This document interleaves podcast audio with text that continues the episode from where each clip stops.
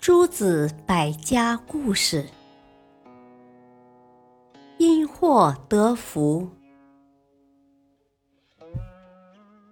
宋国有个人特别善良本分，从来没有做过一件坏事。周围的人都说好人自有好报。有一年，这人家里的一头黑牛居然生了一头白牛犊，这人觉得奇怪。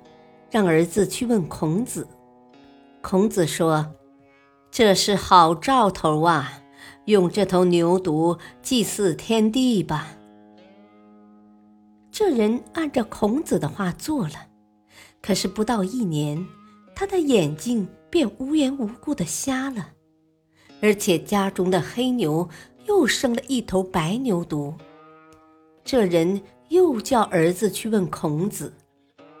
儿子说：“上次问他，结果您的眼睛瞎了，这次还问他干什么？”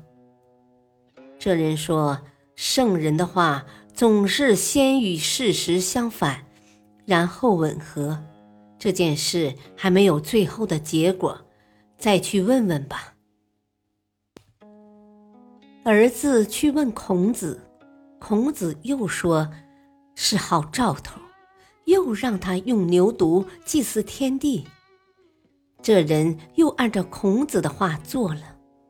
可是过了一年，他儿子的眼睛也无缘无故的瞎了。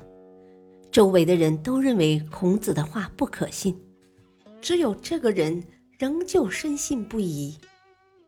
这样过了一年，楚国攻打宋国，包围了宋国的都城，宋国紧急征兵。身强力壮的青年都应征入伍，结果一半以上的人都在战场上送了命。这人和儿子因为眼睛看不见，才没有被送上战场，因此保住了性命。等到危机解除后，他们的眼睛又都恢复了正常。感谢收听，下期播讲。恩怨分明的守门人，敬请收听，再会。